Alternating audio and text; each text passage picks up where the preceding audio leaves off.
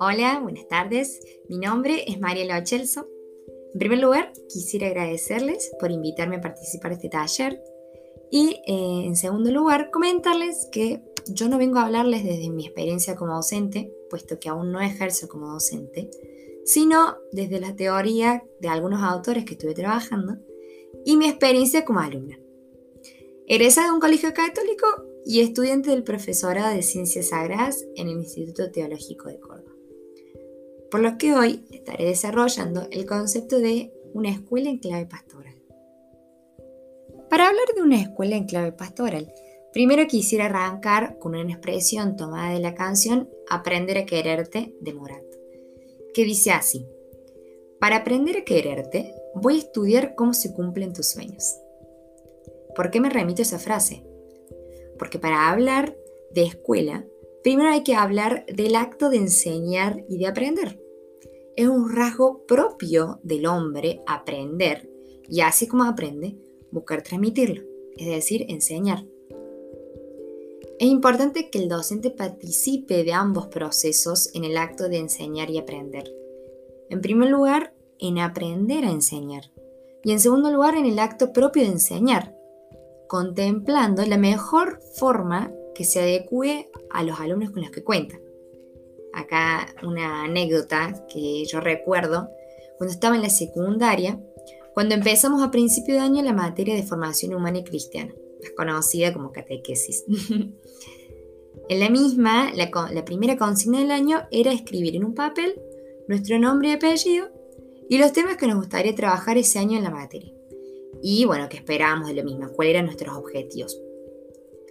Si bien, bueno, yo con esa profesora no me entendía mucho porque ella daba la materia desde una perspectiva totalmente distinta a la mía, distinta a la que a mí me gustaba, eh, me pareció muy considerado de su parte el hecho de buscar escuchar nuestras opiniones y preferencias para la materia. A lo que quiero llegar con esto es que es bueno como docentes saber escuchar a nuestros alumnos. Eh, ellos no son máquinas o archivos donde nosotros solo cargamos información. Son personas y tienen sus propias opiniones y perspectivas. Es enriquecedor para nosotros mismos como personas, pero también como docentes y, para el método que utilizamos para dar la materia, que sepamos escucharlos y de esta manera también aprender de ellos. Por eso es que me remito a esta frase de Morat, ¿no? Se las repito para que podamos seguir profundizando en ella y seguir meditándola. Para aprender a quererte, voy a estudiar cómo se cumplen tus sueños. Bueno, ahora bien, retomando lo que plantea Martin Simon en la defensa de la escuela, la enseñanza y el aprendizaje están dados en un espacio específico, la escuela, ¿bien? La verdad la podemos definir como un lugar de aprendizaje para encontrar su lugar en la sociedad.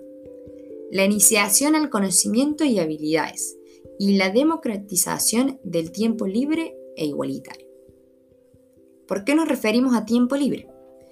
Esto se remonta a los griegos, cuando estos, en su tiempo de ocio, es decir, eh, el tiempo en que no estaban produciendo algo o brindando un servicio, sino que en ese tiempo se dedicaban a aprender y bueno, por su consecuencia, luego a enseñar. La escuela actual cuenta con determinadas características em, que le permiten dar respuesta a lo que la sociedad actual quiere, requiere. Y entre ellas es que cuenta con un tinte profano, es decir, un conocimiento al alcance de todos que se va compartiendo por medio de una relación triangular entre el conocimiento, el docente y el alumno. Volviendo a mi experiencia en el secundario, yo soy egresada de un colegio con especialidad en humanidades y tengo un muy buen recuerdo de trabajos cuyo fin era la composición, la producción, digamos, de un trabajo de investigación donde puedas presentar un tema que vos misma hayas elegido, que hayas investigado por tu cuenta y con la perspectiva que vos quisieras brindarle, pero teniendo como tutor obligatorio al docente. No porque supiera más que vos o más de lo que vos pudieras encontrar en internet, sino porque te orientaba en esa búsqueda en lo que más te servía tu trabajo. ¿A qué apunto con esto? A llamarlos a que tomemos conciencia como docentes que no somos dueños del conocimiento, sino que nuestra tarea hoy en día, donde el conocimiento está tan al alcance de todo el mundo, es poder orientar y poder guiar a estos alumnos para que genere una relación con este conocimiento. ¿Bien? Ahora, en esta relación, para que sea posible de hablar de una escuela en clave pastoral, debemos entender que también debe involucrar un encuentro con Dios.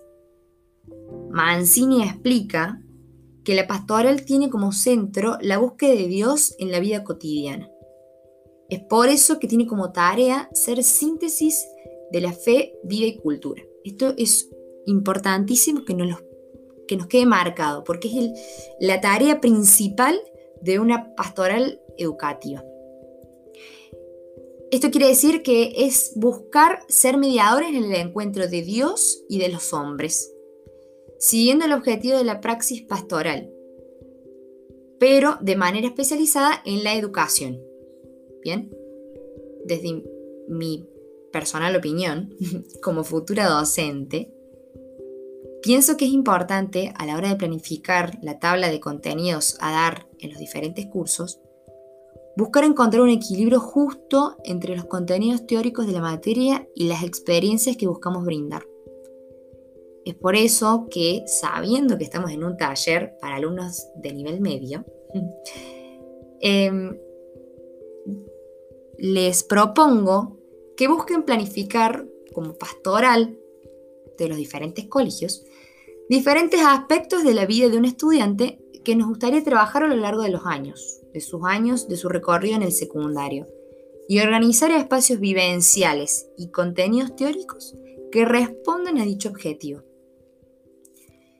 Pero es importante destacar lo que dice Mancini en su texto Una mirada de fe en la tarea escolar, que habla mucho de la pastoral educativa, donde dice que si el contenido pastoral que queremos dar no está en el currículum, no somos una escuela que busque educar en clave pastoral. Es decir, si no está en el currículum, no está. Y es por eso que no es algo que se trabaje solo desde la materia de religión, sino que es posible brindarla desde todas las materias y de manera particular o integral entre varias. Es importante que para hacer una pastoral educativa contemos con una comunidad de educadores que tengan conciencia de su misión.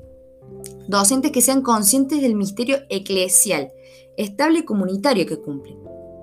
Bueno, agradezco el espacio brindado y espero que lo que hoy les presenté pueda servirles para seguir reflexionando sobre esto. Buenas tardes.